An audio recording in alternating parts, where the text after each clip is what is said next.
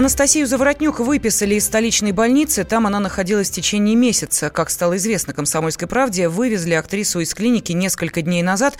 При этом она по-прежнему в тяжелом состоянии. Подробности выясняла наш журналист Алена Мартынова как рассказал нам наш источник, выписка состоялась еще на выходных, чтобы не привлекать никакого излишнего внимания. Известно, что э, Заворотнюк лежала в клинике под другой фамилией и с вымышленной датой рождения, поэтому по ее паспортным данным настоящим э, оператор клиники никакой информации не находят. Между тем, представители актрисы по-прежнему не комментируют новости о состоянии ее здоровья. Мы дозвонились директору Заворотнюк Марине Потаповой, но единственное, что она сказала, сказал нам это «Добрый день и спасибо вам за звонок», после чего повесил трубку. Вдруг актриса на условиях анонимности рассказал комсомолке, что выписка, к сожалению, вовсе не означает хороших новостей. Также известно, что раньше Заворотнюк лечилась в Польше, но эта терапия не дала никаких результатов. Врачи и медицинские эксперты не раз говорили, что если бы Настя осталась в России, итоги лечения были бы другими. Кроме того, здесь Анастасии оказывали медицинскую помощь по полису ОМС, то есть для ее семьи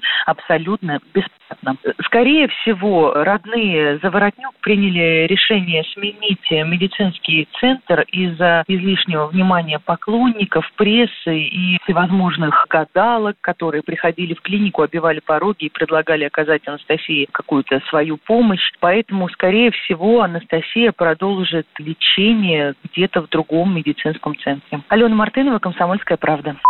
В сентябре стало известно об ухудшении состояния здоровья актрисы. Сообщалось, что Заворотнюк борется с онкологическим заболеванием. С августа она перестала участвовать в театральных спектаклях.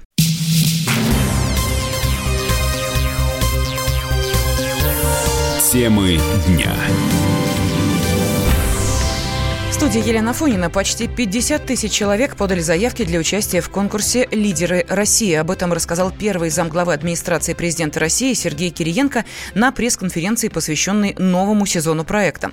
Кириенко отметил, что решение о старте конкурса «Лидеры России» лично принял Владимир Путин участники конкурса, победители. У нас начинается новый важный этап. Открывается третий сезон конкурса «Лидеры России». Вы знаете, что э, прием заявок уже стартовал. У нас э, решение о старте принималось президентом Российской Федерации Владимиром Владимировичем Путиным в пятницу на заседании наблюдательного совета автономной некоммерческой организации «Россия – страна возможностей». И это не случайно, потому что и сам этот проект социального лифта для лучших управленцев управленцев страны. И вообще создание а, организации «Россия – страна возможностей» – это решение президента и нацелено на то, чтобы а, создать для каждого человека в нашей стране возможность для самореализации, потому что реализоваться человек может только сам, но ответственность государства создать для этого условия. Вот этому и посвящены все проекты автономной некоммерческой организации «Россия – страна возможностей» и в первую очередь такой флагманский конкурс «Лидеры России». Во вторник на пресс-конференции организаторы конкурса «Лидеры России» рассказали о нововведениях. Так, главным отличием от прошлых сезонов станут специализации. Если раньше лидеры выступали на общей площадке, то теперь за звание победителя они будут бороться в отдельных сферах. Их кураторами станут выдающиеся профессионалы из разных отраслей здравоохранения, науки, технологий и экономики. Так, министр здравоохранения Вероника Скворцова поблагодарила организаторов конкурса за профилизацию. Это особенно актуально для сферы здравоохранения, подчеркнула она. Мы на самом деле поднимали несколько раз вопрос о необходимости профилизации конкурса «Лидеры молодые лидеры России». И для нашей отрасли это особенно актуально. Вот я могу сказать о здравоохранении. Здравоохранение касается каждого россиянина. Это более 146 миллионов человек, сопровождаемых от рождения на протяжении всей его жизни. Это огромная территория страны. Это 157 тысяч населенных пунктов, где проживает иногда три человека, несколько десятков десятков тысяч, менее десяти человек, а есть огромные мегаполисы. И нам в отрасли нужны стратегические люди, которые могут стратегически планировать инфраструктуру здравоохранения, которая гибко меняется с учетом перераспределения населения. Нам нужны люди, которые успешно будут использовать цифровые технологии и транспортную инфраструктуру, которые будут развивать санитарную авиацию.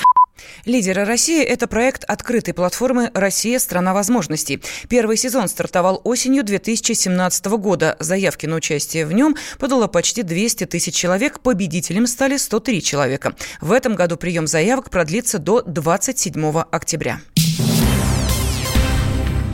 В Стокгольме вручена Нобелевская премия по физике. В этом году престижную награду получил канадец Джеймс Пиплс за теоретические открытия физической космологии.